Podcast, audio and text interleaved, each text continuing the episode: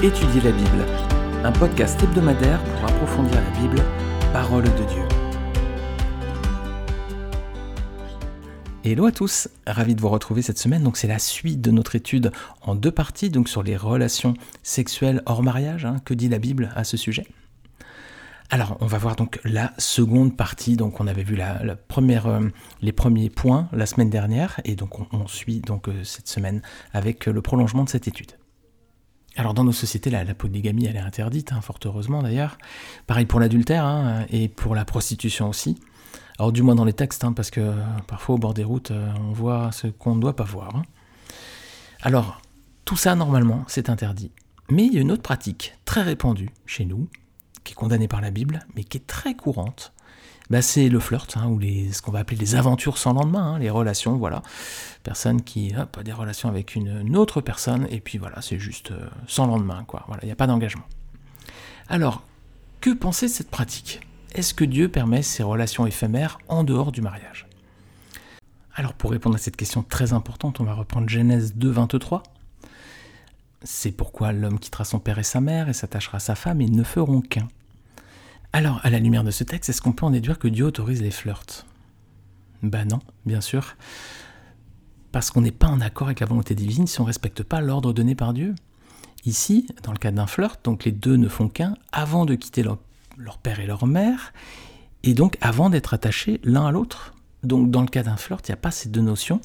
Donc bibliquement, les relations euh, flirt type aventure sans lendemain, non, selon le cadre de Genèse de 23, euh, ça ne rentre pas du tout dans ce canevas-là. Alors il y a une autre pratique qui est très répandue dans notre société, c'est celle des unions hors mariage. J'ai cité quatre façons d'avoir des relations hors mariage, en fait c'est cinq. Il y en a une autre les amis. Et eh oui, c'est celle des unions libres entre guillemets, comme si donc quand on est marié on n'est plus libre, mais c'est pas du tout le cas évidemment. Mais c'est ce qu'on appelle donc ces, unions libres entre guillemets, unions hors mariage. Ce sont des, donc des personnes qui vivent ensemble, qui ont des relations sexuelles ensemble, qui ont une vie commune, mais qui sont pas mariées. Que dit la Bible, les amis? Toujours Genèse 23, on reste toujours sur le même verset, parce que c'est la base, hein, c'est l'institution que Dieu a donnée lorsqu'il a créé l'homme et la femme, donc Genèse 23. C'est pourquoi l'homme quittera son père et sa mère, il s'attachera à sa femme, ils ne se feront plus qu'un. Est-ce que là encore, dans le cadre d'une union hors mariage, on colle avec le plan de Dieu? Non, bien sûr, parce que là encore, le cadre n'est pas respecté. On ne peut pas faire qu'un avant de quitter son père et sa mère et s'attacher à sa femme. Là, lorsque les personnes ont une vie en commun, qu'est-ce qu'ils font? D'abord, ils ne font qu'un, ensuite ils s'attachent l'un à l'autre, et ensuite ils quittent le père et la mère. Donc là, on est vraiment dans le plan de Dieu, à l'envers, clairement. Donc les unions en mariage, les amis, ne sont pas légitimes sur le plan biblique. Alors qu'est-ce qu'on fait si on est attiré par une personne? On peut imaginer quelqu'un qui est célibataire, qui éprouve une attirance pour une autre personne célibataire aussi. Qu'est-ce qu'on fait? Eh bien la Bible dit la chose suivante, 1 Corinthiens chapitre 7 verset 9. S'ils ne peuvent pas se maîtriser, qu'ils se marient, car il vaut mieux se marier que de brûler de désir. Alors ici on est clairement dans le cas des personnes hors mariage, hein, des unions libres entre guillemets, parole de Dieu dit s'ils peuvent pas se maîtriser, bah, qu'ils se marient. Il vaut mieux se marier que de brûler de désir. Voilà. S'ils ont envie d'avoir des relations l'un avec l'autre et puis, euh, et puis euh, vivre quelque chose, eh bien autant qu'ils se marient. Sinon, ils rentrent dans le cadre du, bah, du péché, tout simplement, de la fornication, pour reprendre ce mot qui peut sembler un petit peu euh, suranné, mais c'est le mot qu'on emploie. Alors donc, une personne qui serait dans ce cas, qui serait attirée par une autre personne, il faut se poser les questions suivantes. Est-ce que cette personne est célibataire ou est-ce qu'elle est déjà engagée, est-ce qu'elle a déjà un compromis? Si c'est le cas, c'est terminé, vous avez compris, l'histoire s'arrête là. Est-ce que la personne est célibataire? Oui, ah d'accord. Est-ce que la personne a les mêmes désirs que moi? Alors, on va dire que oui. Si c'est non, ben voilà, pareil, hein, hop, l'histoire se termine là. Si c'est oui, dans ces cas-là, troisième question, la personne est-elle suffisamment mature pour prendre cette décision? Est-ce que c'est pas quelqu'un de trop jeune, par exemple? Ou est-ce que c'est quelqu'un qui, voilà, qui a suffisamment de maturité pour prendre une telle décision? Oui, donc la personne est célibataire, vous aussi. La personne a les mêmes désirs que, vous. La personne est suffisamment mature pour prendre ses décisions. Ben dans ce cas, pourquoi pas se marier hein? Tout simplement, c'est ce que dit la parole de Dieu. Hein S'ils ne peuvent pas se maîtriser, qu'ils se marient, car il vaut mieux se marier que de brûler de désirs. Alors si vous n'envisagez pas de faire votre vie avec cette personne, dans ces cas-là, vaut mieux vous abstenir tout simplement, hein, euh, parce que les relations sexuelles hors mariage ne sont pas agréées par Dieu dans sa parole. Hein. Seigneur a donné la sexualité, oui, la sexualité est bénie, parce qu'elle était instituée avant la chute, mais la sexualité, c'est le privilège des couples mariés. Voilà. C'est l'apogée, en quelque sorte, de l'amour entre un homme et une femme qui sont unis dans le cadre du mariage. Alors ça peut sembler contraignant, hein, dans le monde dans lequel on vit aujourd'hui, ce discours-là, il, est, oh, il peut sembler rétrograde, les amis. Mais c'est la parole de Dieu, et en tant que chrétiens, nous voulons suivre la parole du Seigneur. Je vais lire un verset à 1 Corinthiens chapitre 7 verset 35, parce que toutes ces paroles peuvent vous sembler dures, mais 1 Corinthiens donc 7 35 dit Je dis cela dans votre intérêt. Ce n'est pas pour vous imposer des contraintes, mais pour vous montrer ce qui est convenable et à même de vous attacher au Seigneur sans tiraillement. Alors on vient de voir donc cinq types de relations possibles en dehors du mariage. Et à chaque fois dans les exemples qu'on a vus, bah, c'était des échecs. Hein. À chaque fois, ça finissait lamentablement. Alors toutefois, dans la Bible, les amis, on a un exemple de mariage parfait un exemple d'un mariage qui vraiment est remarquable, magnifique, pur et saint. C'est celui entre Christ et son Église. Dans le Nouveau Testament, Jésus-Christ, le Fils de Dieu, est présenté comme l'époux, et son épouse, c'est l'Église. Regardez avec moi, Éphésiens 5, versets 25 à 27. Marie, aimez vos femmes comme Christ a aimé l'Église. Il se donnait lui-même pour elle afin de la conduire à la sainteté, après l'avoir purifiée et lavée par l'eau de la parole pour faire paraître devant lui cette Église glorieuse, sans tache ni ride, ni rien de semblable, mais sainte et irréprochable. Et on va lire un autre verset dans Apocalypse 19, versets 7 et 9. Réjouissons-nous, soyons dans la joie et rendons-lui gloire, car voici le moment des noces de l'agneau, et son épouse s'est préparée. Il lui a été donné de s'habiller d'un fin lin, éclatant, pur. En effet, le fin lin, ce sont les œuvres justes des saints. L'ange me dit alors Écris heureux ceux qui sont invités au festin des noces de l'agneau. Puis il ajouta Ces paroles sont les véritables paroles de Dieu. Un autre passage, c'est dans Éphésiens chapitre 5, versets 25 à 27. Marie, aimez vos femmes comme Christ a aimé l'Église. Il se donnait lui-même pour elle, afin de la conduire à la sainteté, après l'avoir purifiée et lavée par l'eau de sa parole, pour faire paraître devant lui cette Église glorieuse, sans tache, ni ride, ni rien de semblable mais sainte et irréprochable. Voilà, ici on a l'image donc d'un mariage parfait entre Christ et son épouse, donc l'Église. Alors Christ s'est donné pour son Église, hein, pour nous chrétiens. Il est mort sur la croix pour nous. Et ceux qui viennent au Seigneur sont appelés des chrétiens, donc ils constituent ensuite ce qu'on appelle l'Église.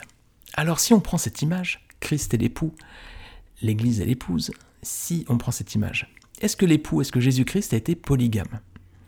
Est-ce qu'il regarde dans plusieurs religions? Non, hein. il s'est attaché à un seul peuple, hein. celui des croyants, des chrétiens. Donc dans l'image de Jésus comme l'époux, bah, Jésus n'est pas polygame, il s'est attaché à une seule personne, hein. c'est l'Église. Est-ce que dans cette image, Jésus est adultère? Non. Vous imaginez s'il tournait ses regards vers d'autres personnes, bah, euh, il en a marre des chrétiens parce qu'on est pénible, on n'arrive pas à faire tout ce qu'ils nous demandent. Bah, du coup, il va regarder un peu, il va, avoir des, il va aller dans d'autres religions, il va aller chercher d'autres personnes, etc. Il va avoir des relations avec d'autres. Non. Jésus ne tourne pas ses regards vers une autre religion, on dira, hein, malgré tous nos manquements et nos fautes. Il reste fidèle. Donc, dans l'image de Christ comme époux, Christ n'est pas adultère. Est-ce que Christ comme époux fréquente des prostituées? Non, il ne s'est pas tourné vers ceux qui offrent leur service, pour de l'argent. Hein, par exemple, les sectes. Les sectes, pour avoir euh, quelconque privilège ou le salut, il faut payer. Jésus s'est pas tourné vers ces personnes-là, hein. il s'est pas tourné vers ceux qui vendent la foi et le salut pour de l'argent. Hein. Est-ce que Jésus a eu des relations sans lendemain, des flirts? Non, il n'est pas passé d'une religion à une autre. Hein. Il n'est pas un moment avec les chrétiens, puis un moment avec euh, d'autres, euh, bouddhistes ou je ne sais. Non, non, il s'est donné pour son seul amour qui est l'Église. Et, donc il lui est resté fidèle malgré les nombreux défauts de cette Église, malgré nos défauts à nous, vu que c'est nous qui constituons cette Église. Est-ce qu'il a vécu avec cette Église dans une union libre? Non, le Seigneur a fait une alliance hein, avec ceux qui lui appartiennent. Seigneur, il ne s'engage pas sans alliance. Rappelez-vous du temps d'Abraham, Dieu a fait une alliance avec Abraham, il en a fait une avec Moïse, il en a fait une avec David, il en a fait une avec le peuple d'Israël autrefois. Lorsque Dieu s'engage, il y a une alliance. Et aujourd'hui aussi, si nous sommes chrétiens, il faut s'engager. Hein. Venir au Seigneur, c'est reconnaître que Jésus est le Fils de Dieu, qu'il est mort sur la croix pour nous, qu'il est ressuscité des morts au troisième jour. Il faut lui donner notre vie, il faut lui ouvrir notre cœur, il faut lui laisser prendre toute la place. Venir à Dieu aujourd'hui, faire la paix avec lui, ça passe par une alliance. Donc le Seigneur ne vit pas dans un contexte d'union libre avec les croyants, hein. il y a toujours une alliance. Alors si Jésus a agi ainsi, mes amis, s'il n'a pas été polygame, il n'a pas été adultère, il n'a pas fréquenté les prostituées, il n'a pas eu de relation sans lendemain, de flirt, il n'est pas avec son Église en union libre, dans ce cas, les amis, eh bien nous aussi, on doit agir de la même façon, on doit faire de même, on doit reproduire tout ce que le Seigneur a fait, on doit être à son image, chez lui l'homme parfait, le modèle que Dieu nous a donné. Alors si vous voulez aller un petit peu plus loin sur cette thématique du, mariage dans la Bible, je vous invite à relire l'étude qu'on avait fait dans Genèse chapitre 2. Et dans Genèse chapitre 41 et 48, c'était donc le mariage dans la Bible. Et puis Joseph et son épouse Asnath, une image de l'Église. Je vous mets le lien tout en bas de ce podcast. Alors je vais conclure par un dernier passage dans 1 Corinthiens 6, 18. On a parlé beaucoup de choses autour de la sexualité. Ce thème, justement, ce passage va, je l'espère, un peu résumer tout ce qu'on a dit et peut-être euh, verrouiller certains points qui resteraient encore peut-être un peu confus pour vous. 1 Corinthiens 6, 18. Fuyez l'immoralité sexuelle. Tout autre péché qu'un homme commet est extérieur à son corps. Mais celui qui se livre à l'immoralité sexuelle pêche contre son propre corps. Ne le savez-vous pas? Votre corps est le temple du Saint-Esprit, qui est en vous, et que vous avez reçu de Dieu. Vous ne vous appartenez pas à vous-même, car vous avez été racheté à un grand prix. Rendez donc gloire à Dieu dans votre corps et dans votre esprit, qui appartiennent à Dieu. Amen les amis. Amen. Alors dans la prochaine étude, ben, on va voir que Samson va avoir une autre relation. Encore une fois, il va rencontrer une femme. On va reparler encore de relations homme-femme, relations sexuelles, là notamment. Et cette fois encore, cette relation va être pour lui la cause de bien des ennuis. Voilà, on verra tout cela la semaine prochaine. Donc la relation entre Samson et cette femme bien connue qui s'appelle Dalila.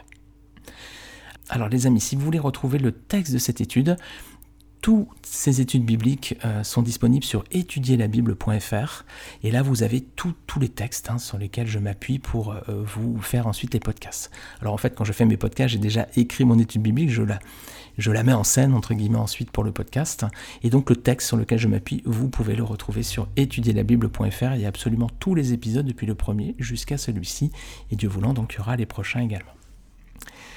Les amis, j'espère que ce podcast vous aura intéressé. En tout cas, je vous laisse méditer sur tous ces versets. N'hésitez pas à relire les chapitres que je n'ai pas lus, que je vous invitais à reprendre de votre côté. Si vous avez des questions, vous pouvez me les laisser sur Spotify. Il y a un champ commentaire à présent. Donc vous pouvez les laisser. Sinon, euh, vous pouvez aussi laisser sur YouTube. Hein, il y a un champ commentaire. Apple Podcast aussi, si vous le souhaitez. Ou sinon, il reste l'email aussi. contact Merci beaucoup les amis. Je vous dis à très bientôt. Que le Seigneur vous bénisse. Ciao, ciao.